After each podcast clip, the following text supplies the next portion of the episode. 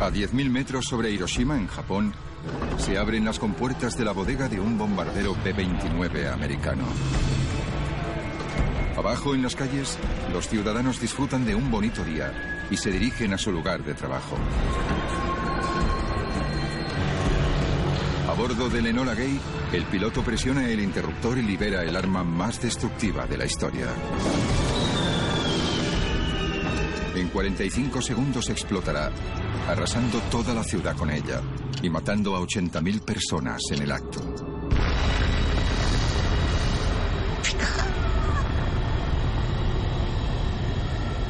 Me cegó por completo. Sería la primera bomba atómica usada en una guerra. Y cambiaría al mundo para siempre. Sabíamos que estábamos contemplando el nacimiento de una nueva era. Fue impresionante. Con la presencia de testigos que cuentan por primera vez su versión de los hechos, esta es la verdadera historia de los acontecimientos que sucedieron después de la detonación de la primera bomba atómica. Gracias a imágenes nunca vistas, analizaremos sus secuelas.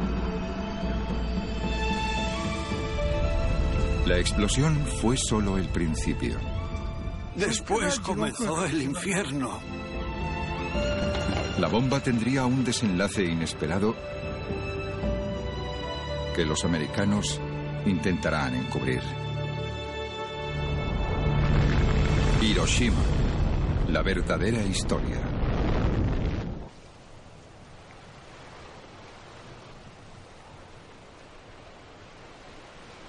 Sobre un terreno árido, en el amplio y extenso Océano Pacífico, están construyendo una base militar americana de alto secreto. Aquí, en una zona activa de guerra, un grupo de científicos creará la primera bomba atómica del mundo. Científicos como Benjamin Biderson. La idea de poder trabajar personalmente en algo que sabíamos que le pondría fin a la guerra era muy emocionante. Junto a los científicos, una brigada aérea de élite se entrena durante tres años para soltar esta bomba. Russell Gackenbach formaba parte de este equipo. Estábamos allí con una misión. Mientras los japoneses siguieran combatiendo, nosotros seguiríamos contraatacando. Los equipos ya están listos para tirar la primera bomba atómica en Japón. Pero hay un problema. Aún tienen que desarrollarla. Han enviado a otro equipo de científicos y militares americanos a Europa, a 10.000 kilómetros al oeste. Hitler también cuenta con un programa atómico. Su bomba ya está disponible y los americanos están resueltos a hacerse con ella antes que los soviéticos. Encontraron los depósitos de uranio dentro de unos barriles, literalmente. Estaban dentro de barriles en mitad del campo. Según relatan los documentos, localizaron lo que describen como una importante fábrica de bolsas de papel. Confiscan algunas bolsas para poder meter en ellas todo este uranio, a veces desbordado de los contenedores para meterlas en camiones, conducirlos al oeste y enviarlas de Alemania a Inglaterra para una vez allí llevarlas a los Estados Unidos. Mil toneladas de este uranio robado recorrerán 8.000 kilómetros al oeste hasta Hanford, Washington, donde lo procesarán hasta obtener uranio enriquecido y plutonio. Este combustible atómico viajará hasta la ciudad secreta de Los Álamos, donde algunos científicos como Roy Glauber trabajan sin éxito con los últimos prototipos de la bomba. Las cosas no iban muy bien. Nadie confiaba en que ninguno de los elementos disponibles hiciera que el plan funcionara. Los experimentos daban un resultado desastroso tras otro. Tardaron cuatro años en construir la bomba. Costó más de 2.000 millones de dólares y 200.000 personas trabajaron en ella en absoluto secreto. El presidente Roosevelt estaba decidido a usar la energía atómica antes que Rusia y ordenó construir la bomba sin el consentimiento del Congreso.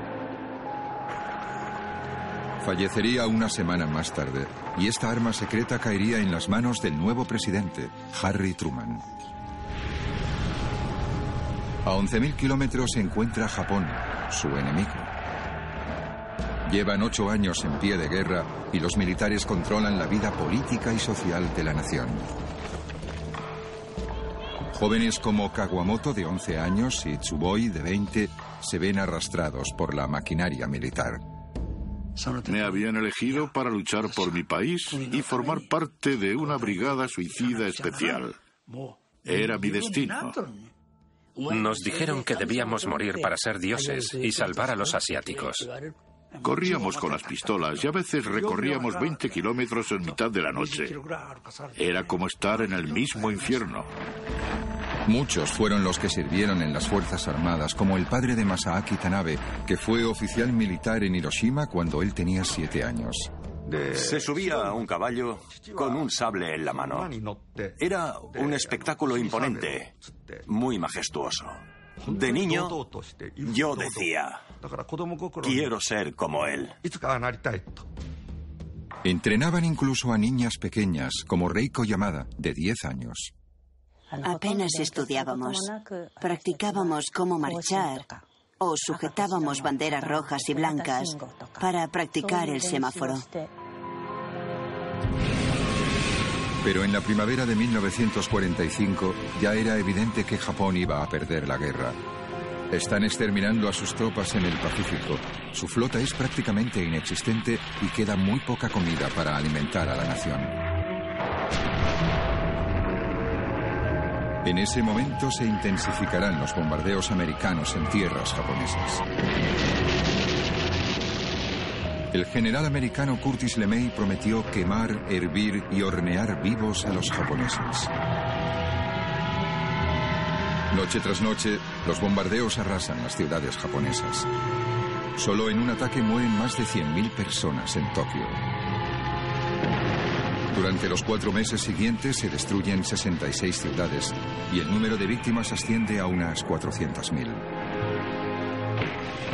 El imperio nipón ya está arrodillado, pero los aliados temen que los japoneses luchen hasta que no quede ni un hombre. El profesor Togo es el nieto de Shigenori Togo, ministro de Asuntos Exteriores en aquella época. Circulaba esta propaganda militar que decía que íbamos a quedarnos hasta el final. Y el mundo exterior reaccionaba ante esto. Pero ahora si queremos saber la historia real, tenemos que ir más allá de esta propaganda. El doctor en historia Yamamoto descubrió recientemente algunos documentos en los archivos militares que revelan que el gobierno sabía que los japoneses no querían seguir luchando. La policía militar llevó a cabo una encuesta para saber cómo se sentía la gente en relación a la guerra. Los resultados fueron claros. El pueblo ya no quería seguir en guerra. El informe militar llegó a los altos cargos de la Armada y empezaron a comprender la gravedad del estado de ánimo nacional. Los militares seguían creando propaganda de victoria, pero algunos ya sabían que la guerra había acabado. En Hiroshima, el doctor Shuntaro Ida, con 27 años, cuida de los soldados heridos que volvían del frente. Nos estaban mintiendo. Nunca mencionaban el hecho de que estábamos perdiendo. Los soldados que regresaban del frente nos contaban que habían perdido sus batallas, que sus comandantes habían muerto y que habían destruido y diezmado por completo sus tropas. Objetivamente, hablar de victoria se convirtió en una tontería. La guerra debía acabar. Y como consecuencia, el emperador se declaró a favor de la rendición, de una manera muy directa. Mientras el emperador enviaba a sus embajadores para negociar la rendición, en Estados Unidos científicos y militares se reunían para probar la primera bomba atómica. El proyecto estaba lleno de problemas y los científicos no sabían qué iba a pasar. No tenían ni idea de los efectos colaterales que podría causar y enviaron una flota de camiones para sacar a las personas de las ciudades más cercanas. El general Groves, militar que orquestó todo este proyecto a nivel mundial, observa el proceso con Robert Oppenheimer, uno de los principales científicos. Exactamente a las cinco y media de la madrugada del 16 de julio de 1945, detona la bomba.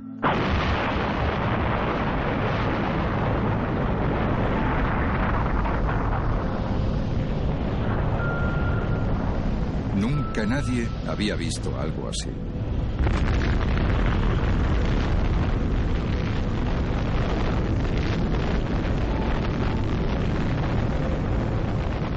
Esta prueba demostraba sin duda alguna el increíble poder de la bomba atómica.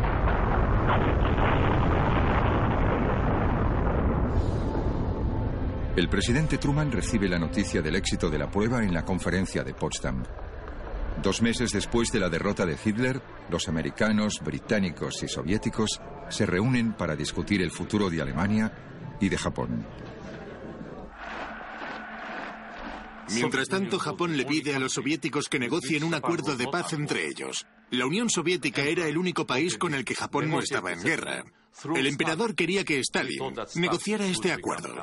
Pensábamos que Stalin sería nuestro mediador, pero estábamos equivocados. Truman y su secretario de guerra, Henry Stimson, son conscientes de que los japoneses intentan rendirse.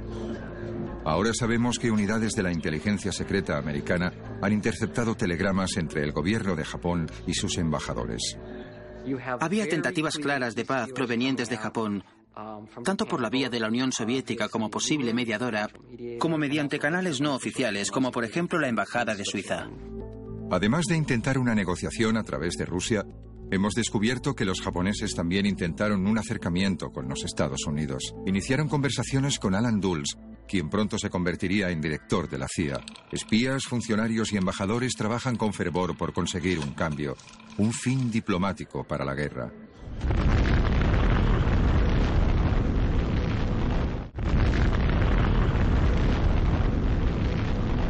Aunque la bomba atómica no hubiera explotado,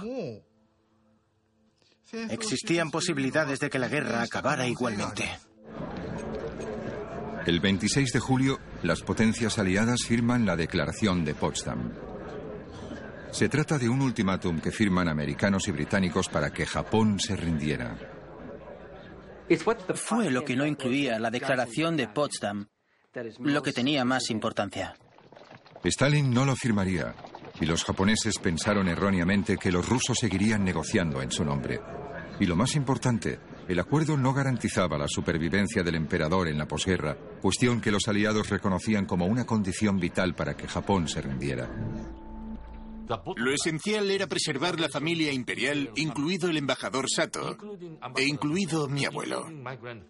Estaban dispuestos a morir si esa condición no se cumplía.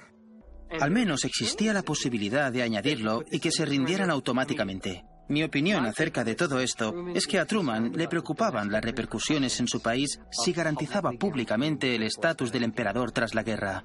Creo que existen pruebas bastante claras de que a Truman le preocupaba pagar un precio en su país. También creo que Truman sentía una auténtica aversión por el emperador y su institución.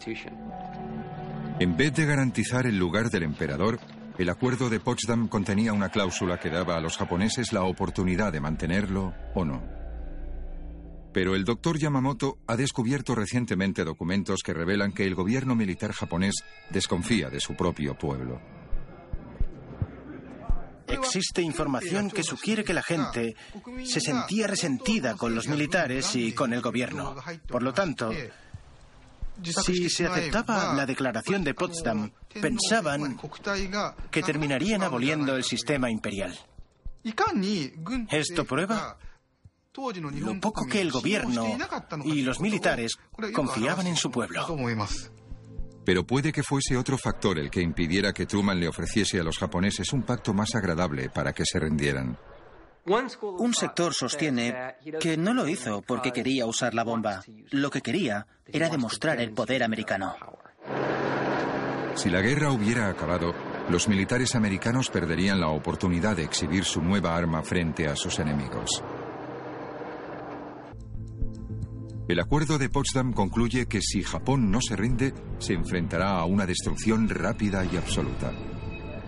El 29 de julio, los japoneses declaran que ignorarán esta declaración.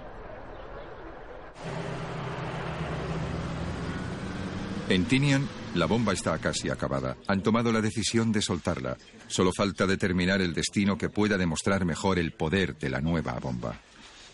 El arma ahora en manos de Truman había sido diseñada con un objetivo, maximizar sus efectos destructivos en edificios con estructuras ligeras. Casas, gente, civiles. Kioto, Hiroshima y Niigata fueron los destinos seleccionados inicialmente. Estas ciudades están llenas de edificios construidos con papel y madera. La explosión los destruiría fácilmente y lo que no destruyera la explosión lo harían las llamas. Las razones que llevaron a seleccionar Kioto como la mejor elección es probablemente la deliberación más cínica y macabra en torno a la bomba. Afirman que los ciudadanos de Kioto están más culturizados y son más inteligentes y que por lo tanto se apreciarán mejor los efectos del arma. Kioto desaparece de la lista en el último momento gracias al secretario de guerra Stimson, que argumenta en contra del uso de la bomba sobre la espiritual y antigua capital de Japón. Hiroshima sube en la lista. En muchos aspectos se parece a Kioto. Hiroshima era una ciudad extremadamente bella. Hiroshima, la ciudad más grande en el occidente de Japón, se había librado hasta el momento del horror de los bombardeos. Yoshioka, de 14 años, trabaja en el cuartel general militar donde se rastrean los aviones enemigos. La gente de Hiroshima se preguntaba por qué no había ataques aéreos allí. Bromeaban diciendo que pronto llegaría uno de los grandes, tarde o temprano. A principios de agosto, el temor ante un ataque aéreo y la escasez de alimentos provocó que 23.000 niños fueran evacuados al campo. Nos mudamos de un sitio con bastante vida a un pueblo desolado. Aprendimos a seleccionar las hierbas comestibles que crecían en la orilla de la carretera.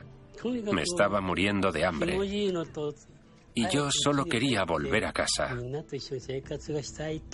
Eso es todo lo que recuerdo. Mientras tanto, a 9.000 kilómetros al sureste, los equipos encargados de la bomba atómica seguían con su rutina. Todas las noches comenzaban con un cóctel. Nunca faltaba comida. Normalmente era cordero o ternera. Incluso teníamos nuestra ración de helado y lo disfrutábamos muchísimo. Tinian se había convertido en el campo de aviación más grande del mundo. Contaba con miles de soldados que volaban continuamente a Japón y volvían. Pero los aviones portadores de la bomba atómica entrenaban en otro sitio y serían descubiertos en un búnker de Tokio. Un grupo de oficiales de la inteligencia secreta japonesa estudiaba cada movimiento. Ryoshi Hasegawa trabajaba allí en ese momento.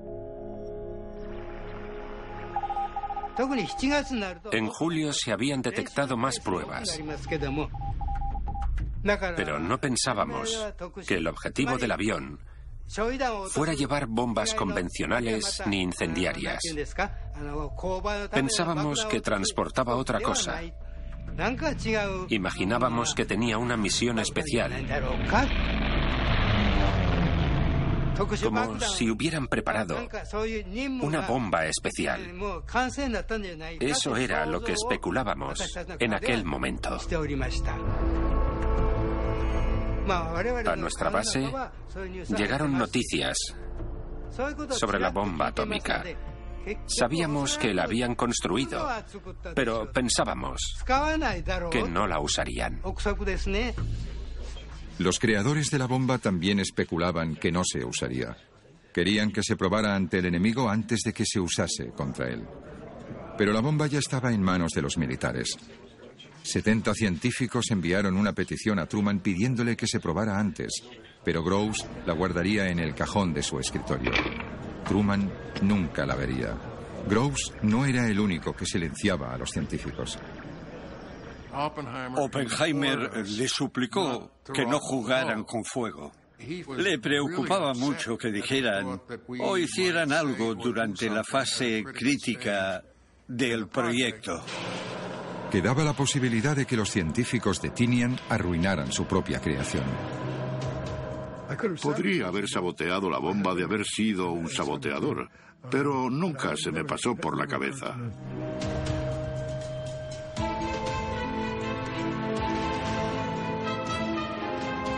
Por fin, la bomba está lista. Después de días de espera hasta que los tifones han desaparecido de Japón, los pronósticos anuncian que el día siguiente será la jornada perfecta para un ataque aéreo. El 5 de agosto, sobre las 9 de la tarde, nos llamaron para una reunión especial informativa. Como os dijimos en su momento, confiamos en que la misión que vamos a llevar a cabo ponga fin a la guerra. Sabíamos que había llegado el momento. En ese momento, en Hiroshima, Yoshioka comienza su turno de noche en la sede militar. Será una noche como no ha habido otra igual. Hasta esa noche nunca había tenido bombarderos aproximándose a Hiroshima durante un turno de noche, así que nos pusimos muy nerviosos. Cada vez que sonaba la sirena, la gente de Hiroshima corría a los refugios con sus objetos de valor, llevando de la mano a las personas más mayores o transportando niños a la espalda o sobre el pecho. Durante la noche del 5 de agosto esta operación se repitió dos o tres veces. En Tinian, los fotógrafos capturan el momento en el que los aviones alzan el vuelo son parte de una campaña publicitaria que Groves ha puesto en marcha para vender la bomba atómica a los ciudadanos americanos. Estas son las primeras imágenes de lo que será una de las mayores campañas publicitarias del siglo. Estaban fotografiando a Lenola Gay. La última foto sería de Tibet sacando la cabeza por la ventanilla del piloto, listo para arrancar el motor. Nos quedamos allí gritando, vamos, estamos hartos de esperar.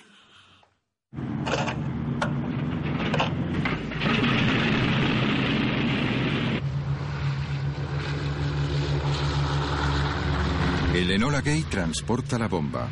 El gran artista lleva los instrumentos científicos necesarios para medir los efectos de la explosión. Y el avión con los fotógrafos se llama el mal necesario.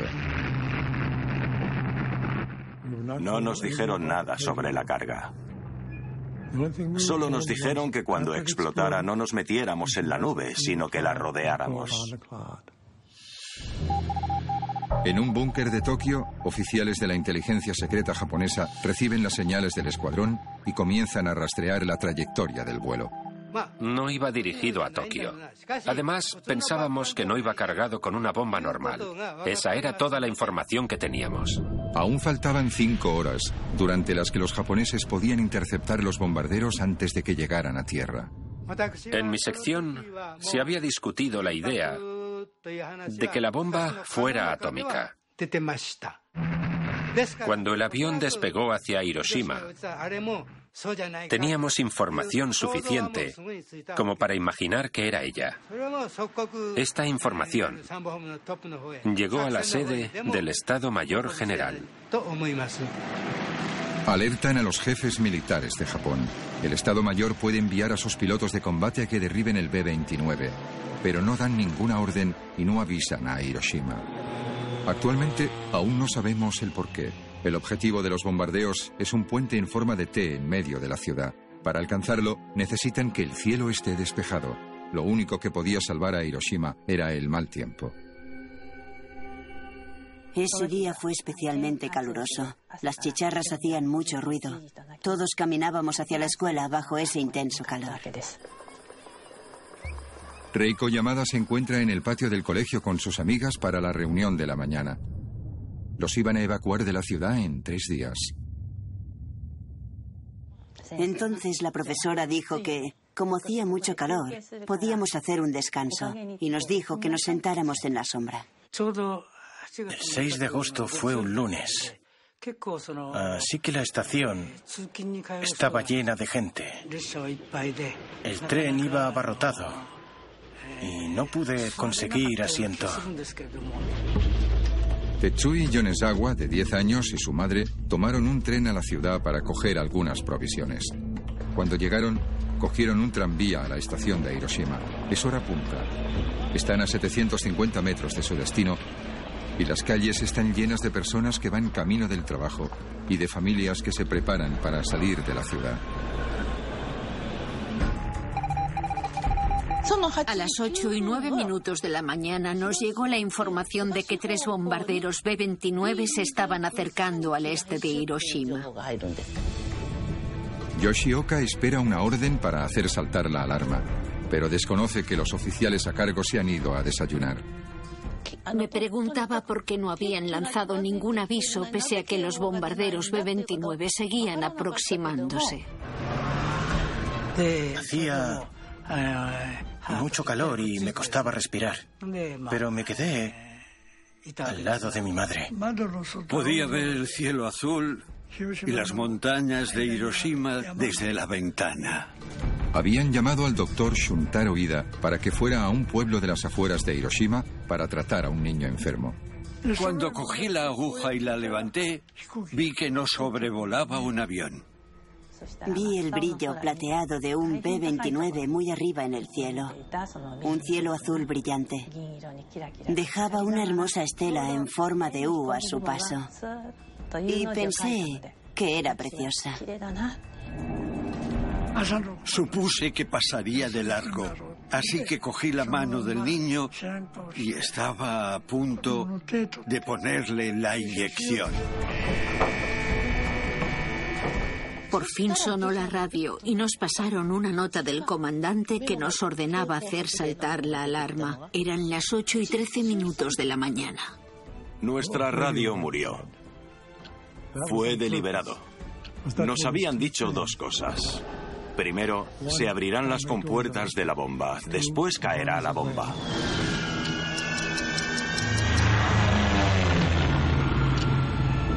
A las ocho y cuarto de la mañana explotará a 600 metros sobre el centro de la ciudad de Hiroshima.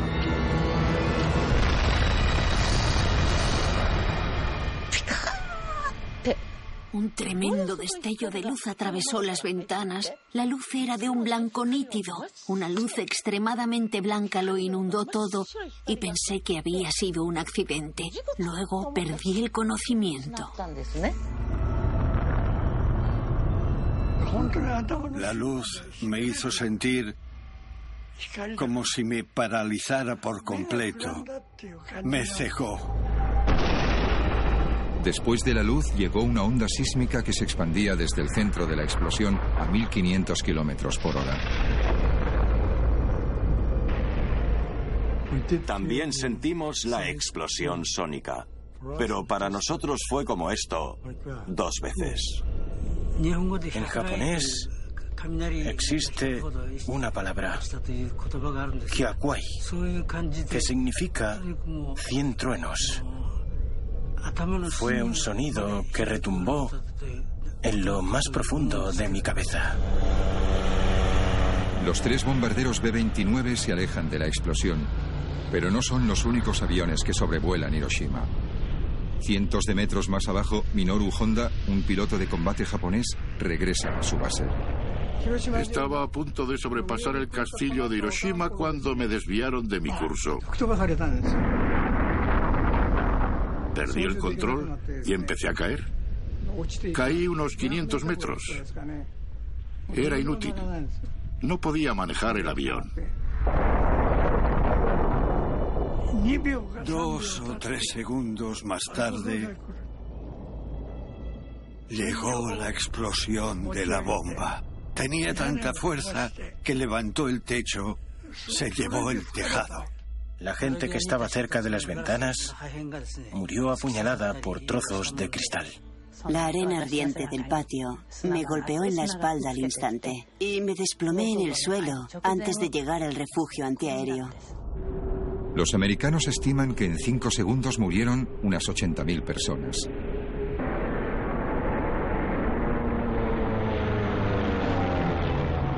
Para los tripulantes del bombardero fue una misión cumplida. Usando el lenguaje actual, fue increíble. Todos estaban contentos porque lo habíamos conseguido, estábamos vivos y no había japoneses cerca. Con esta misión dimos paso a la era atómica. A un kilómetro de la zona de impacto, la temperatura era cinco veces más elevada que la superficie del Sol. Pero esta explosión sería solo el principio. esta sería un arma completamente diferente.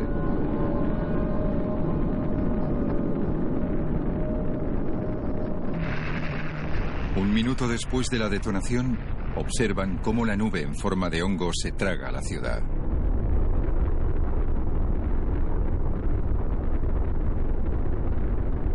El equipo fotográfico de los científicos todavía no se ha puesto en marcha. Hice dos fotos desde la ventana del piloto.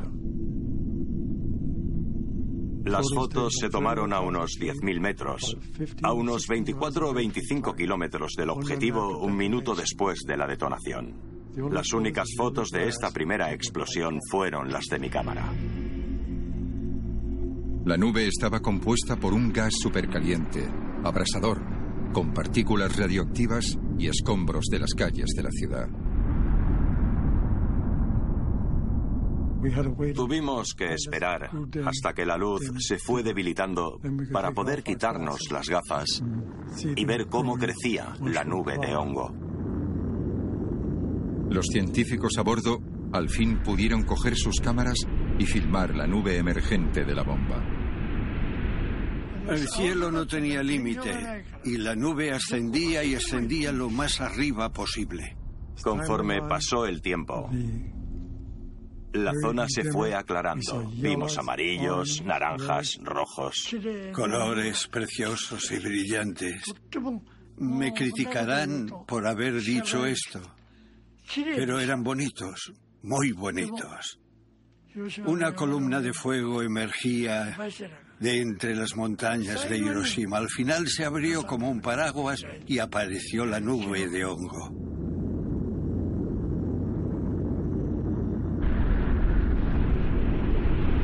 La nube se eleva a 18 kilómetros y se extiende en casi un kilómetro.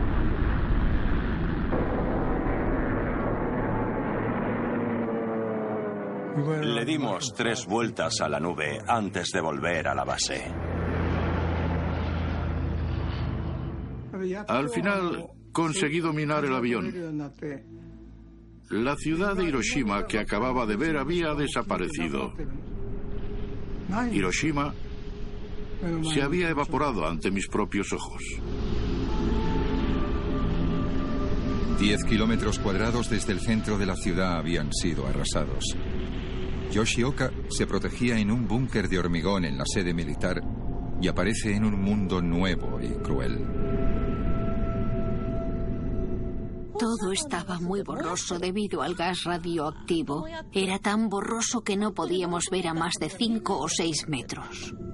Estaba tan débil que no podía andar, no podía moverme.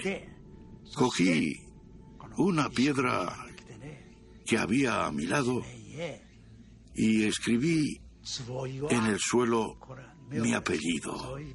Suboy. Escribí aquí y murió Suboy. Aquellos que sobrevivieron a esta explosión se enfrentarían a un nuevo horror. Hiroshima estaba principalmente construida con madera y papel. El calor del gas incendió la ciudad y la convirtió en un horno en llamas. Yonezawa y su madre quedarían parcialmente protegidas en el interior del tranvía. Oía gente gritando desde todas las direcciones. Tuvimos que abandonar a todas estas personas. Estábamos rodeados por el fuego y el humo. Me subí a la colina del búnker para tener una vista de la ciudad de Hiroshima y pensé, pero ¿cómo es posible? Hiroshima ha desaparecido. Hiroshima está completamente destruida. Entonces, la naturaleza interviene con una forma nueva y letal de propagar la muerte. Cuando pensaba que no había solución, empezó a caer una lluvia negra, gotas negras y enormes. El fuego empezó a extinguirse y yo le di gracias a Dios pensando que Dios nos había salvado con esa lluvia. Pero la lluvia se había forjado con el polvo de la nube de la bomba. Envenenaría los ríos, los pozos, la tierra. Mataría a cualquiera que la bebiera. Las cifras comienzan a aparecer. Empieza a hacerse patente que con la era atómica llega una nueva forma de morir. Algo cubierto de negro estaba a la vuelta de cada esquina. No tenían piel. Era solo carne quemada. Nunca he visto nada igual. ¿Cómo podía un ser humano convertirse en algo así? Los rayos gamma y los isótopos radioactivos se propagan por toda la ciudad. Vivir o morir dependerá de lo que se interponga entre esta carga mortífera y su persona. Aquellos protegidos por el hormigón y el metal tendrán más posibilidades de sobrevivir. Aquellos totalmente expuestos se les derretirá la piel. A la una y diez de la tarde, los tripulantes llegan a tierra sanos y salvos. La prensa les espera para inmortalizar la llegada de la exitosa misión. Había cerveza para todos. Había comida y risas, porque con una sola bomba habíamos destruido toda la ciudad. Euforia no es la palabra. Sabíamos que no todo lo que habíamos hecho era color de rosa. Sabíamos que éramos testigos del nacimiento de una nueva era, sin exagerarlo, y que el mundo ya no volvería a ser el mismo.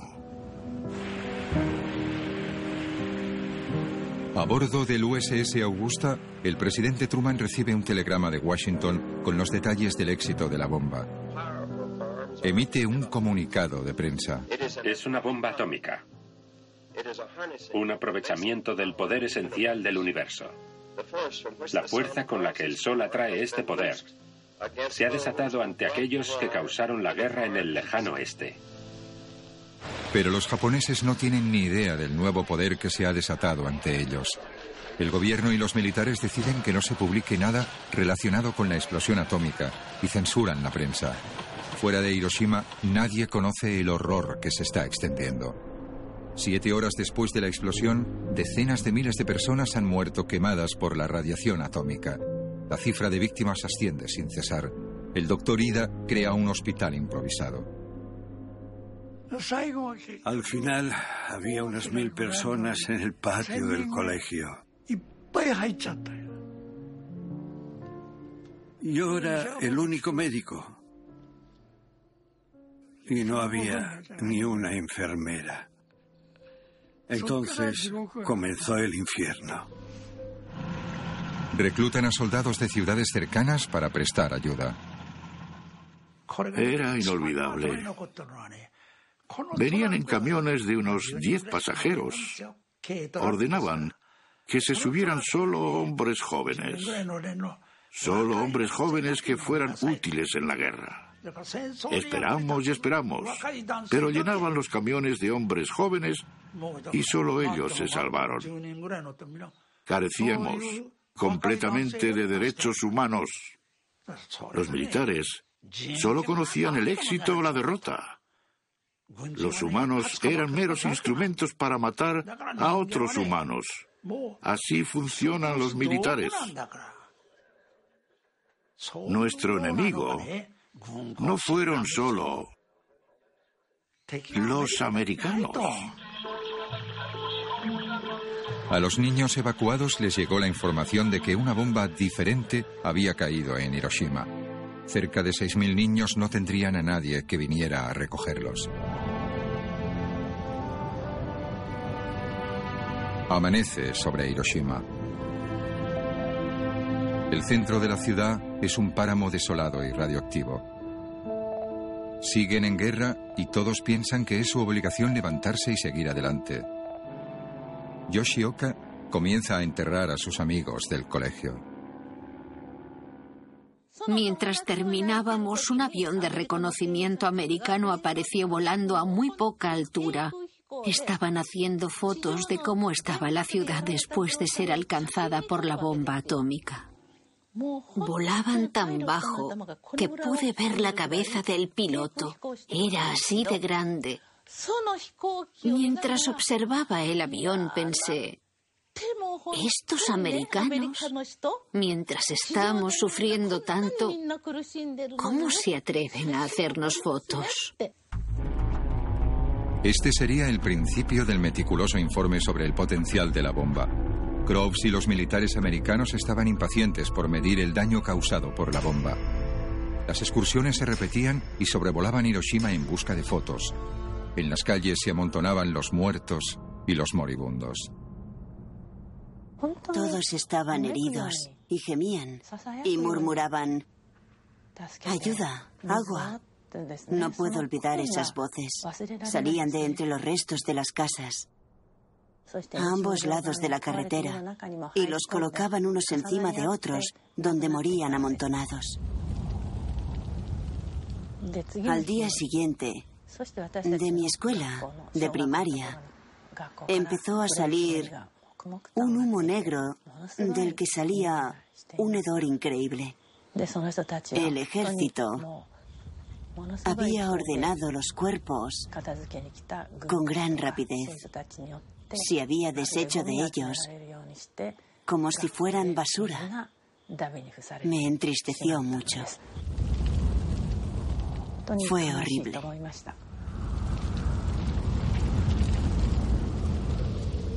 Las piras con los cuerpos continuaron otros cuatro días. Algunos afortunados llegaron a casa sanos y salvos con la esperanza de poder rehacer sus vidas. Ahora podía volver a mi antigua vida. Estaba muy aliviado, pero no imaginábamos no imaginábamos todo lo que sucedería más tarde.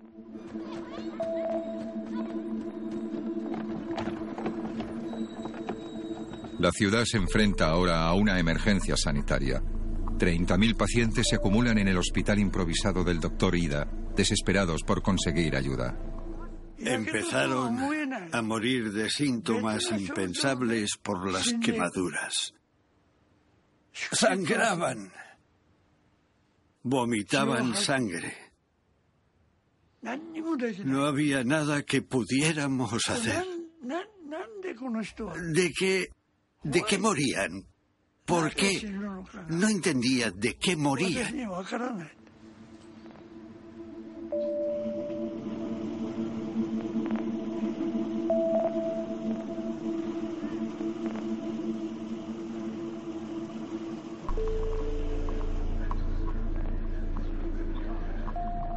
Con siete años, Masaaki Tanabe se libró de la explosión.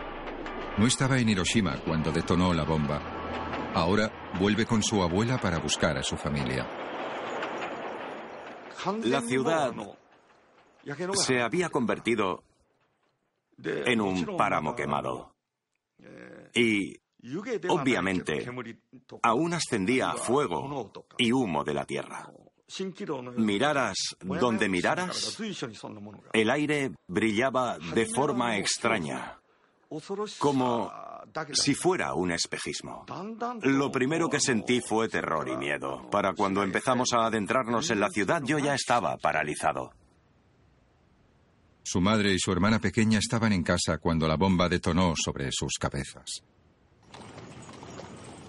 Cuando cruzamos el puente a Ioi y nos acercamos, no quedaba absolutamente nada.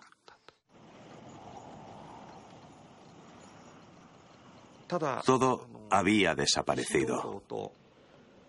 Lo único que quedaba era el camino de piedras en la entrada de la casa, la bañera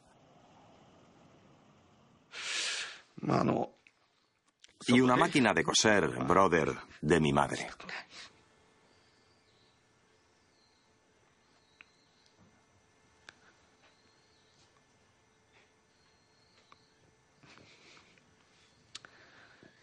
Lo que vi en ese momento.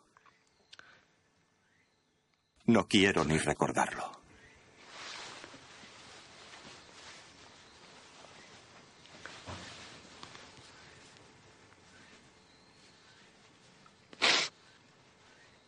Perdonadme.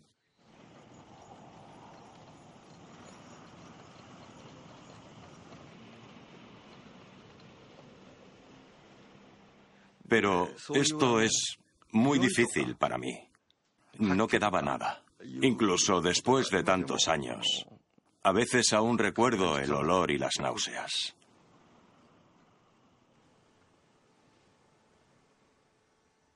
Y una cosa más. No se oía absolutamente nada. Había una niña llamada Keiko que vivía en la puerta de al lado. Su madre no volvió aquel día, pero al día siguiente apareció una cosa negra a cuatro patas. Entró en la casa donde la esperaban sus cinco hijos. Ellos pensaron que era un perro. Se desplomó y murió enfrente de ellos. Cuando la miraron más de cerca, descubrieron que era su madre. Los niños evacuados empezaban a descubrir el destino de sus seres queridos. Tres días más tarde, mi hermana mayor vino a recogerme. Me dijo que había encontrado a nuestra madre, a nuestra hermana pequeña y a nuestro hermano muertos y abrazándose. Nuestro padre y otra hermana seguían desaparecidos. Volví a Hiroshima con mi hermana. Seguimos andando y buscándolos en los refugios, pero no pudimos encontrarlos. Su hermana, de 16 años, encuentra un trabajo en la estación de Hiroshima y entre el caos y la desesperación intenta cuidar de ambos.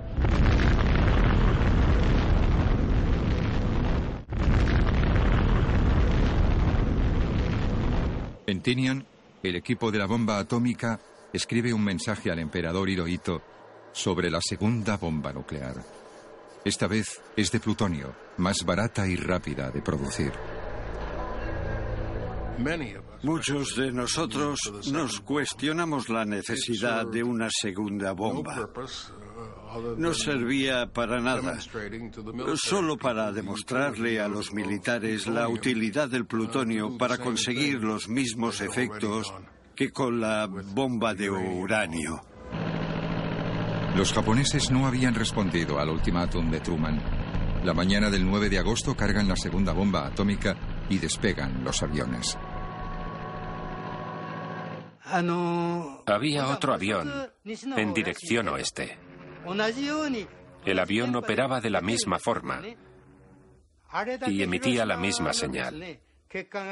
Internamente conocíamos lo sucedido en Hiroshima y sabíamos que iba a volver a ocurrir. ¿Por qué no podíamos pararlo? Durante las cinco horas siguientes, los oficiales de la inteligencia secreta observan cómo el avión se va acercando a tierra. Sufrimos mucho para poder realizar nuestro trabajo. No dormíamos, solo recopilábamos información y la pasábamos a los oficiales superiores. ¿Quién era el que no daba las órdenes? Esta era la pregunta que nos hacíamos todos los de mi sección. Minoru Honda, el piloto de combate que fue testigo de la bomba de Hiroshima, está en una base aérea a las afueras de Nagasaki. Está preparado para atacar aviones enemigos. El B-29 no es un avión invencible. Yo ya había derribado algunos. Es muy difícil, pero podían derribarse.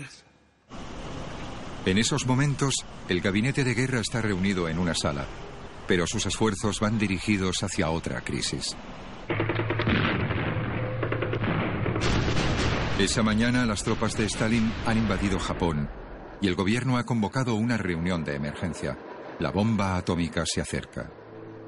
El general Umezu, jefe de la Armada, comenta, ¿pueden los americanos seguir usando la bomba una tras otra? Lo dudamos. No se tomaron medidas, no se advirtió a la ciudad. A las once y dos minutos de la mañana, mientras continuaba la reunión del gobierno, explota la segunda bomba atómica en la ciudad de Nagasaki, matando a unas 40.000 personas al instante.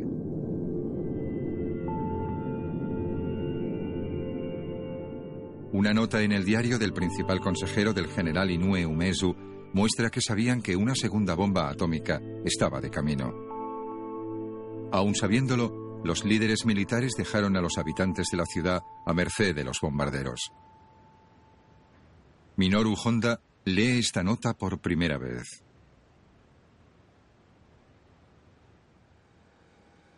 Lo sabían. ¿Por qué no dieron la orden? Con cinco horas teníamos tiempo suficiente para prepararnos.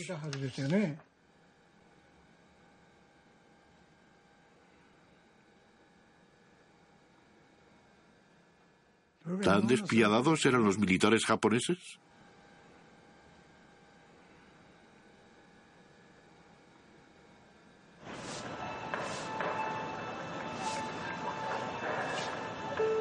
Contra todo pronóstico, en Hiroshima la gente empieza a rehacer sus vidas. El tranvía y el ferrocarril están operativos. El banco en el centro de la ciudad vuelve a funcionar. Las personas sin hogar crean refugios improvisados y los niños vuelven a la escuela, aunque en aulas al aire libre y creadas a toda prisa. La maquinaria de propaganda japonesa sigue afirmando que van a ganar la guerra y viven día a día con la esperanza de que algún día su situación mejore. Tanabe experimentó un momento de pura felicidad cuando vio que una cara conocida se acercaba a su casa.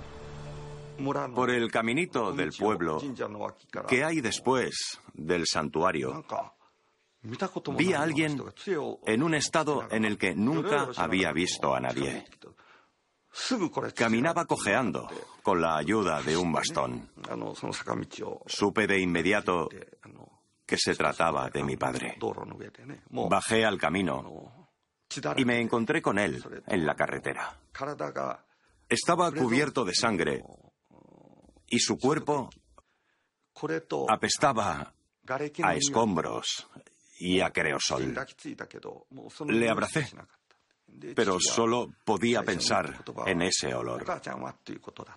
Lo primero que me dijo fue, ¿y tu madre? Puede que siga viva.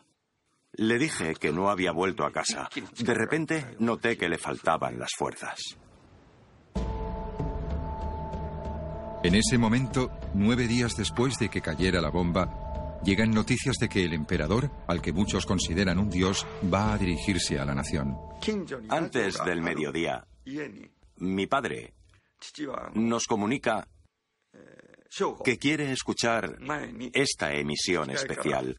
Todos ayudamos a llevarlo a casa de un vecino que tenía una radio mejor.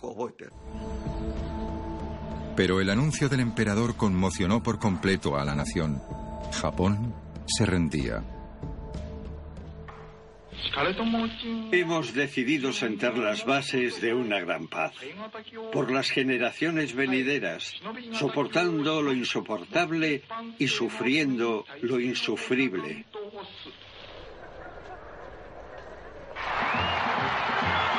En los Estados Unidos los ciudadanos lo celebran en las calles. Es el fin de cuatro años de guerra. Pero en Japón, los antiguos soldados, como el padre de Tanabe, herido de gravedad tras la bomba, pierden las ganas de vivir. Cuando fuimos a casa de nuestro vecino, mi padre estaba débil. Pero cuando abandonamos su casa, estaba tan abatido y deprimido que parecía que no estuviera vivo. Se derrumbó en su habitación mientras decía, como soldado, ya no hay futuro. A la gente de su alrededor les decía, por favor, cuidad de Masaaki. Mi padre falleció en silencio.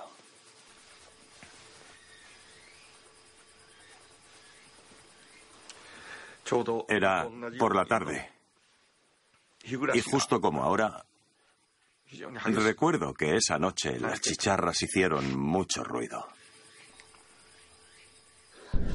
Durante años, la maquinaria propagandística de los japoneses había divulgado terribles informes sobre su enemigo americano.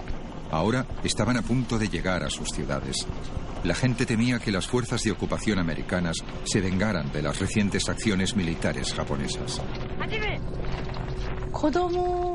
De pequeños nos contaban que los soldados japoneses hacían cosas terribles en China.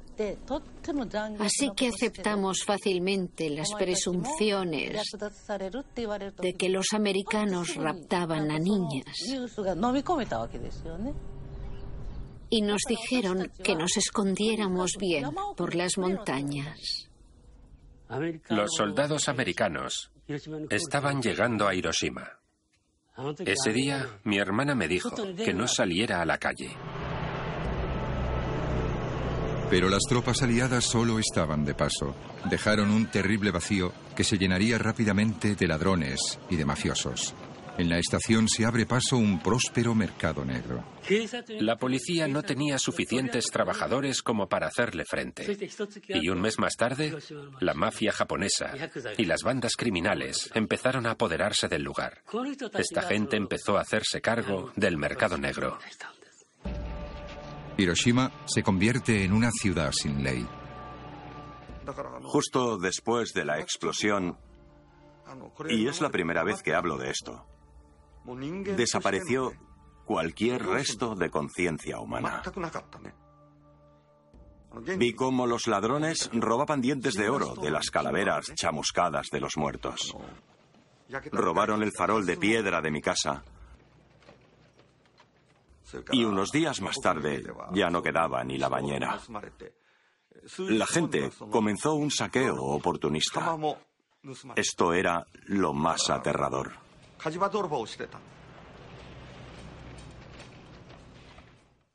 Habían perdido todo signo de humanidad. Todos estos crímenes se olvidaron tras la sombra de la caída de la bomba atómica y nadie... Nadie ha hablado de ello hasta ahora. Un mes más tarde, los niños evacuados regresarían del campo. Hiroshima se convierte en una ciudad de huérfanos. Después de la guerra, la vida fue muy difícil para estos niños. Bajo los escombros quemados, con solo una prenda de verano, comenzaba su vida de la posguerra. La Yakuza, la mafia japonesa, empezó a organizar a los huérfanos en torno al mercado negro. La gente de Yakuza empezó a darles herramientas para pulir zapatos o les hacían trabajar en puestos. También les hacían vender un alcohol extraño o una droga llamada giropon. Era la única forma de sobrevivir.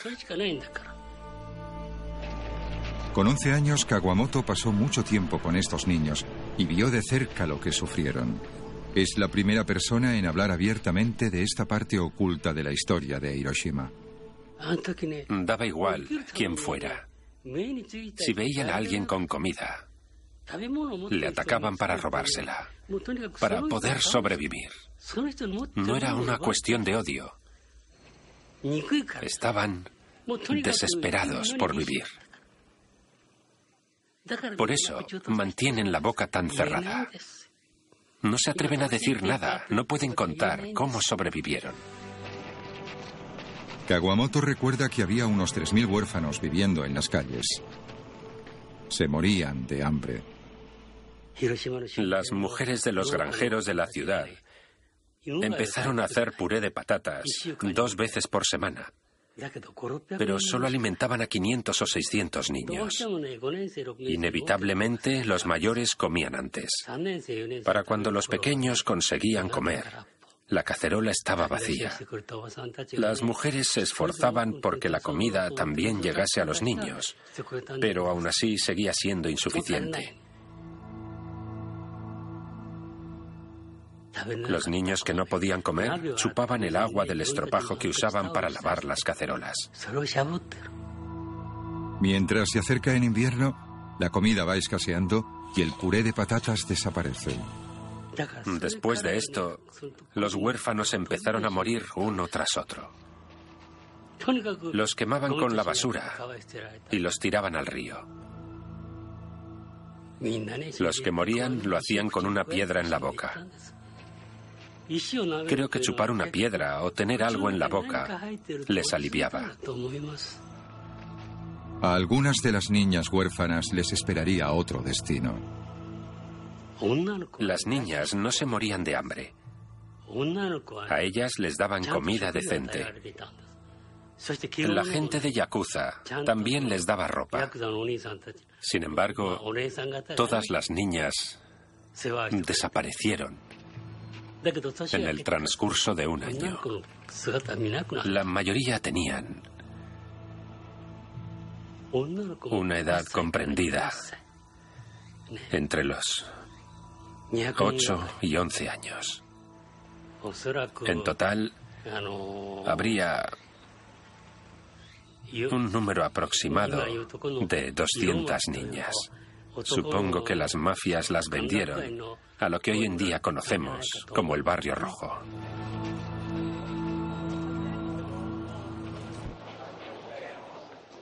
Mientras la población de Hiroshima se aferra a la vida, los últimos efectos de la bomba comienzan a aparecer. Me levanté una mañana y vi algo negro en la almohada. Cuando me acerqué, vi que era pelo. Me di cuenta de que era grave y fui a decirle a mi madre que se me estaba cayendo el pelo. Descubrí que a ella también.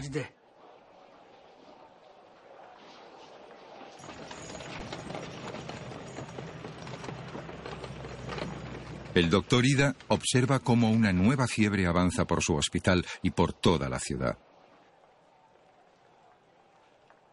Personas que habían visitado Hiroshima después del bombardeo, aunque no tuvieran nada que ver con la bomba atómica, empezaban a sentirse apáticas y no podían moverse. Aparecían muchos casos así, siempre con los mismos síntomas. Con la fiebre llegaron también los vómitos. Durante dos semanas no tenía ni idea qué estaba pasando. Y el 1 de septiembre, el 1 de septiembre falleció mi madre. Cuando Yonezawa empieza a recuperarse, su hermana pequeña, Miyako, que no ha estado nunca en Hiroshima, enferma. Al final, el 19 de octubre por la mañana, mi hermana ya estaba muerta. Dijeron, puede que Miyako haya muerto por beber la leche de tu madre. Los que estaban bien hoy podían morir de repente al día siguiente. Todos los médicos observaban los mismos casos. Algo estaba ahí, latente. Poco a poco fuimos comprendiendo que era la radiación. Las noticias de esta plaga atómica y las víctimas a su paso se filtraron a los Estados Unidos hasta llegar hasta el hombre encargado del proyecto atómico, el general Groves. Y esto aterroriza a Groves. Quiere que todo esto desaparezca. Groves no quiere que todo esto forme parte de la historia. El general MacArthur gobierna ahora Japón. El doctor Ida recuerda que emitió un comunicado para los médicos de Hiroshima. Decía que todo el asunto era un secreto militar, un secreto de América, y que nadie podía investigar o escribir al respecto.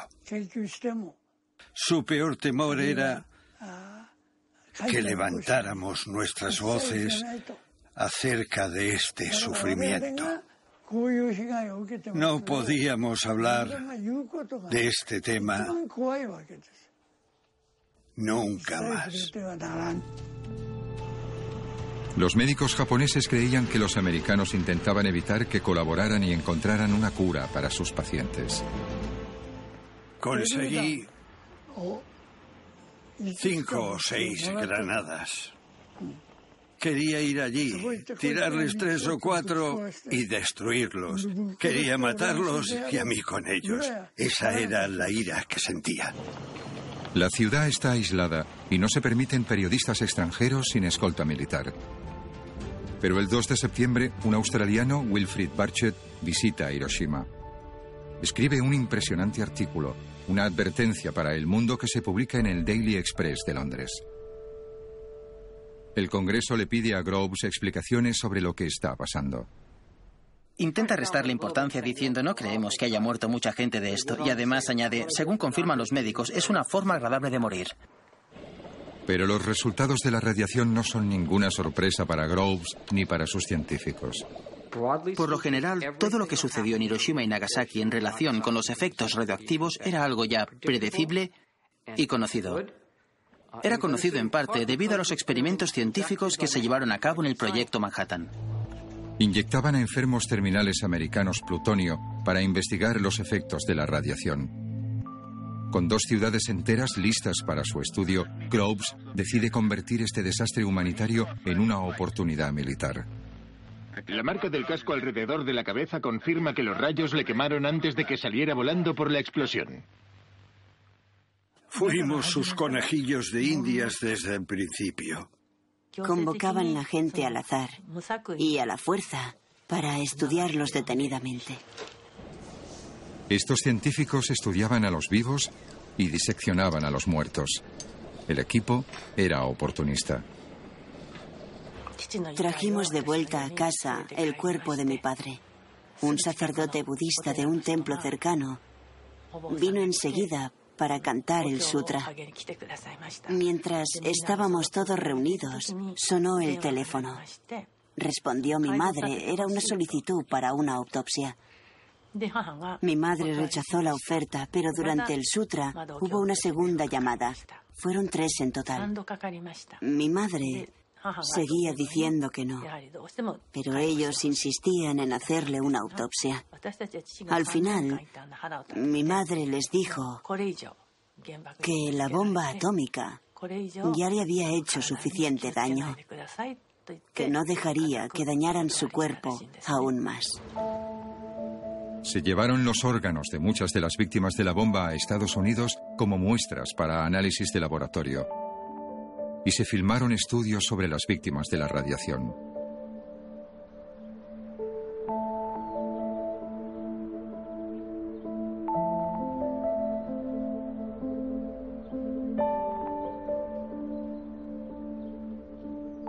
Esta película permanecería clasificada y escondida durante tres décadas. Mientras tanto, en Norteamérica, la maquinaria propagandística militar refuerza una enérgica campaña para celebrar la explosión. Groves está decidido a que la bomba y sus creadores se vean representados de la mejor forma posible. Silencio. Continúa. Incluso consigue que los científicos de los Álamos recreen su trabajo en una película producida en Hollywood. Aquí tiene, General Groves, plutonio. Y él mismo aparece. Bueno, si no le importa, preferiría que pusiera algo debajo. Después de todo, ese tubo vale 50 millones de dólares. Aquellos que vuelven del frente descubren que se han convertido en héroes. No preveíamos toda la publicidad que tuvimos. Cuando volví al Bronx fui famoso durante un tiempo. Mientras en Estados Unidos se vitorea a los supervivientes, en Hiroshima el resto de Japón los rehuye. Nadie sabe qué es lo que les pasa a los supervivientes y la gente empieza a tenerles miedo. Empiezan a llamarles Hibakusha. Nadie contrataba a alguien que pudiera enfermar o morir en cualquier momento. Muchos ocultaban el hecho de ser Hibakusha en sus trabajos. Cuando se encontraban mal, se pedían un día libre o llegaban tarde. Los jefes empezaban a sospechar. Y cuando descubrían que el trabajador había estado en el bombardeo, los despedían inmediatamente por haberles mentido. Los supervivientes estarían estigmatizados de por vida. Sorprendentemente, lo que sucede en Hiroshima, una ciudad de 300.000 personas, permanece en secreto. Pero en febrero de 1946, John Hersey, un periodista norteamericano, escribe un impactante reportaje en el New Yorker que publican en forma de libro. Hoy en día está reconocido como uno de los logros periodísticos del siglo XX. Contiene la historia de Coco Kondo y su familia. Ella era solo un bebé de ocho meses cuando detonó la bomba. John Hersey cuenta la historia de seis personas tras el 6 de agosto de 1945 y una de ellas era mi padre. Gracias a ese libro se difundió el problema de la radiación, de la bomba atómica, el daño causado a los seres humanos. Si no se hubiera publicado ese libro, nadie hubiera sabido lo que sucedió en Hiroshima. Algunos norteamericanos empezaron a cuestionarse por qué se había lanzado la bomba. El gobierno contraatacó con un artículo que explicaba todas estas razones.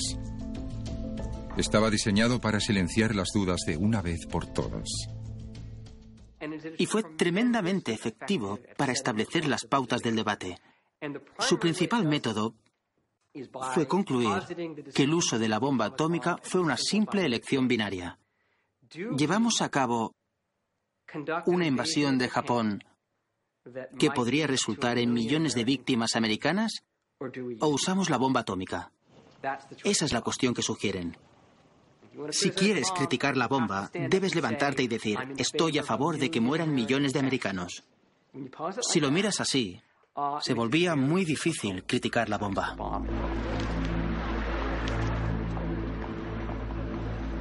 Este artículo afianzará la forma en la que recordamos a la bomba hoy en día que era un mal necesario para acabar con la guerra en Japón.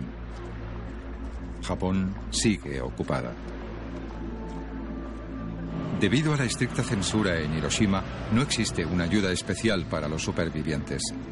Los tratan como en cualquier otra ciudad bombardeada de Japón. Solo serán seleccionados por los científicos americanos para inspeccionarlos mejor. Encima de una de las colinas a las afueras de Hiroshima, apareció de pronto un precioso edificio blanco y nuevo. Esto causó mucho revuelo. Era un centro de investigación americano para estudiar los efectos de la radiación. No era un hospital, era un instituto de investigación.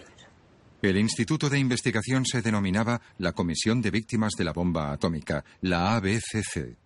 El profesor Schull fue un joven científico que llegaría aquí en 1947. Yo sabía que habría consecuencias. La cuestión era cuál era su magnitud y cuándo comenzaban. Yo estuve allí y me examinaron. Me hicieron fotos totalmente desnudo. Tenía quemaduras por la espalda. Ahora no se ven, pero tenía quemada toda la parte baja de la espalda. ¿Y qué hacía esta gente? Nos usaban de modelos. Nos examinaban, pero no nos trataban. No era una asistencia sanitaria. La ABCC no trataba las enfermedades de la población de Hiroshima. Su objetivo era estudiarlas. No fue fácil. Creo que se podría haber hecho más. La opinión general es que con una población sana y con cantidades adecuadas de antibióticos y sulfonamidas de algún tipo, podríamos haber salvado a muchas de aquellas personas. La ABCC seleccionaba a alumnos de la ciudad para estudiarlos. Alumnos como Coco Kondo. Tuve que ir a la ABCC cuando era una niña. Iba todos los años, una o dos veces, para un reconocimiento médico. Por aquel entonces querían estudiar los efectos de la radiación en el cuerpo humano, sobre todo en los niños. Les hacíamos un examen médico bastante estándar, como en cualquier otro sitio. Tenía 13 o 14 años.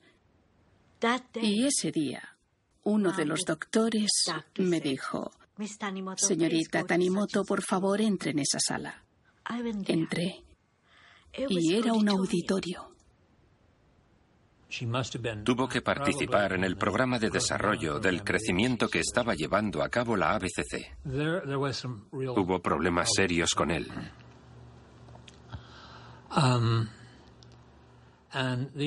Estaba relacionado con un antropólogo físico interesado en el crecimiento y el desarrollo de los niños.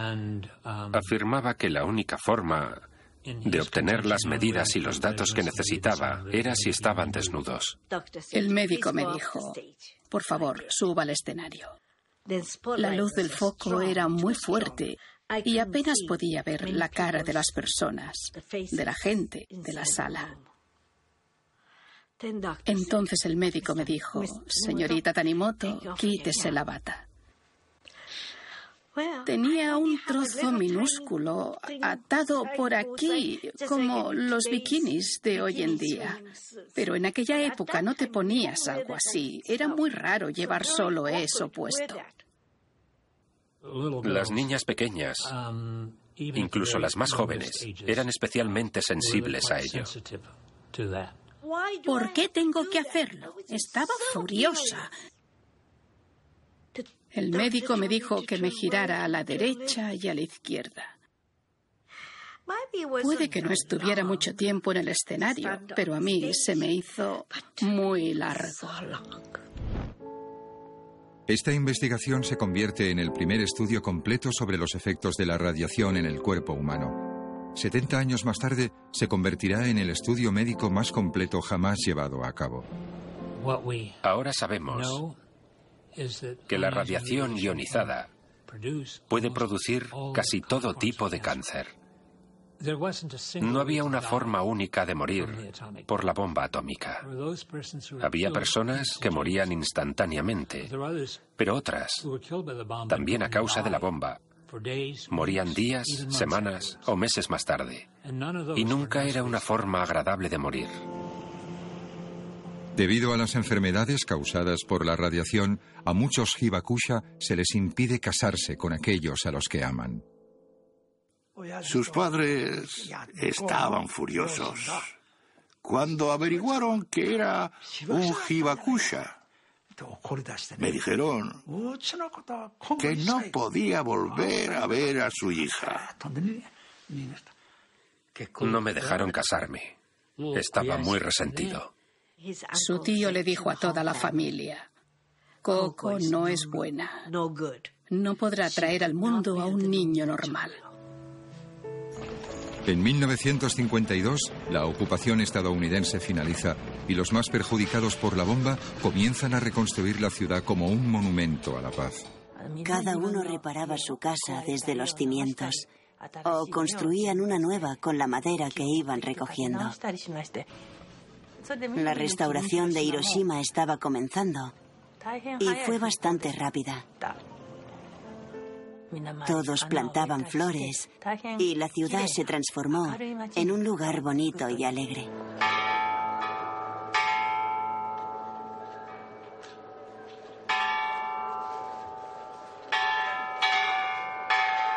A partir de ese momento, se manifestarán por la abolición y eliminación de las armas nucleares. Sin embargo, en los Estados Unidos, los creadores de la bomba se aseguran de que tenga un hueco en nuestro futuro. Los niños pequeños tienen juguetes de laboratorios nucleares que incluyen plutonio de verdad. Incluso crean el desfile de belleza Miss Bomba Atómica y promueven la energía atómica en todos los hogares del país. ¿Crees que nuestros electrodomésticos funcionarán bien con energía atómica?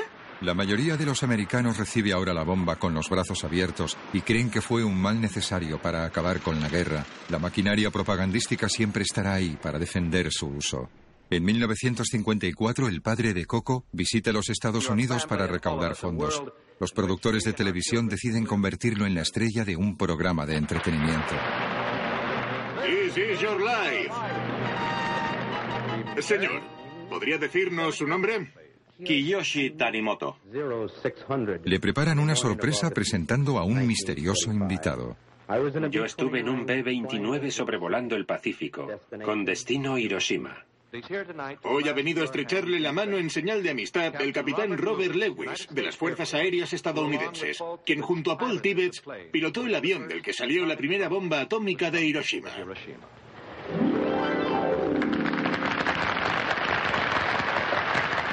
Este incómodo apretón de mano se considerará como una absolución por parte de la población de Hiroshima. Los antiguos enemigos eran ahora amigos.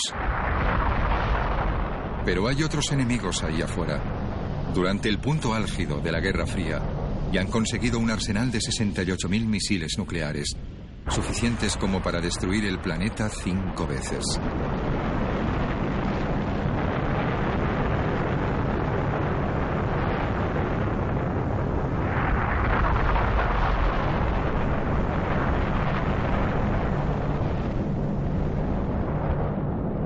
En el transcurso de un año, la primera bomba atómica segó la vida de 140.000 personas.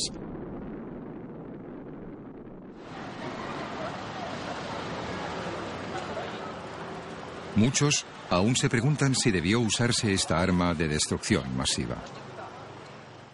La narrativa dominante sobre la bomba era que era un mal necesario. Vale, lo era. Era la única forma de acabar con una guerra larga y sangrienta sin que murieran probablemente millones de personas. Los Estados Unidos estiman que perdieron a unos 50.000 soldados, pero algunos ponen en duda la necesidad de invadir Japón. Japón está aislada. Se le han cortado los suministros. Los submarinos americanos están estrangulando el comercio japonés y Japón se muere lentamente de hambre. Había diferentes opciones militares y diplomáticas sobre la mesa, esperando a que los soviéticos intervinieran. Podían haber modificado las condiciones de la rendición para intentar acabar con la guerra, o podían continuar con el bloqueo a Japón.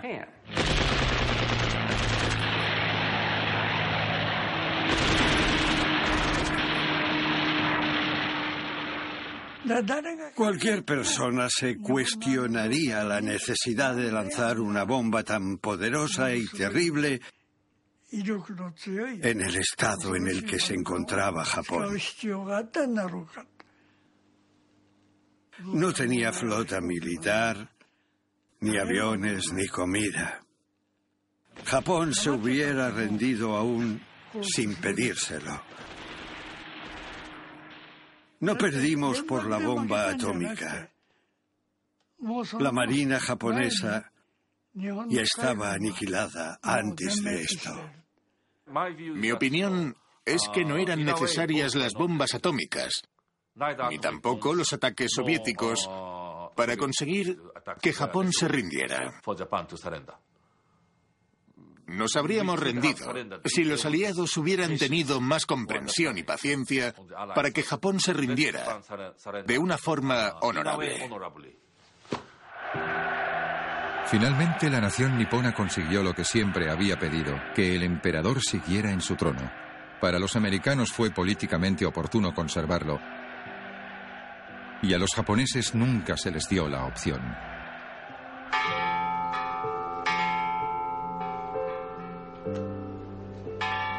Actualmente, 70 años después del ataque, Hiroshima es un testimonio de la fuerza, el coraje y la humanidad de aquellos que sobrevivieron a la bomba.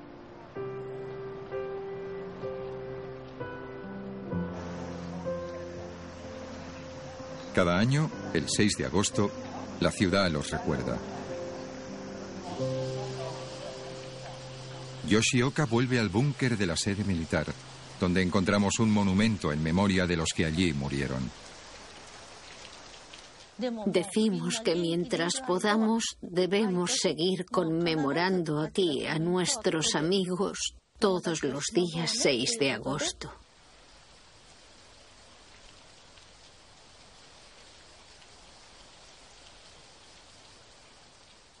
En nuestros corazones permanece la memoria de aquellos que murieron ese día.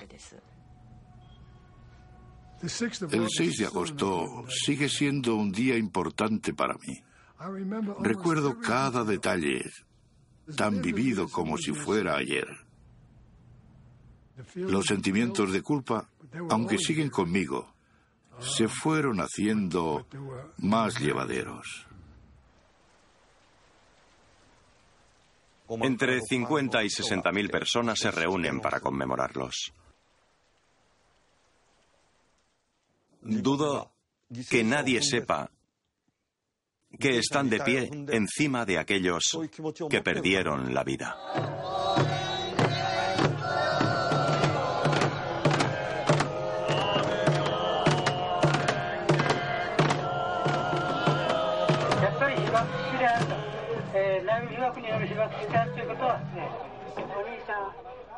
Siempre participo en el movimiento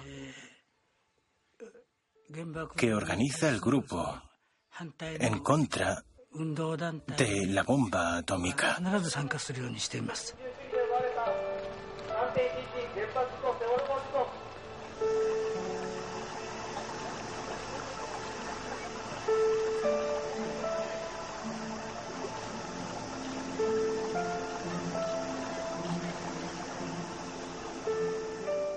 Yo pongo un farolillo en el agua. Normalmente también escribo los deseos.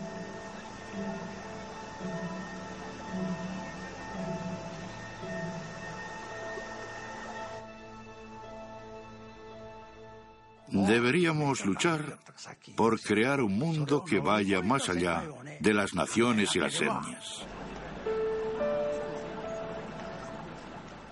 Deberíamos poder sentarnos a una mesa y hablar de los problemas de una nación o de un país y evitar que haya más guerras.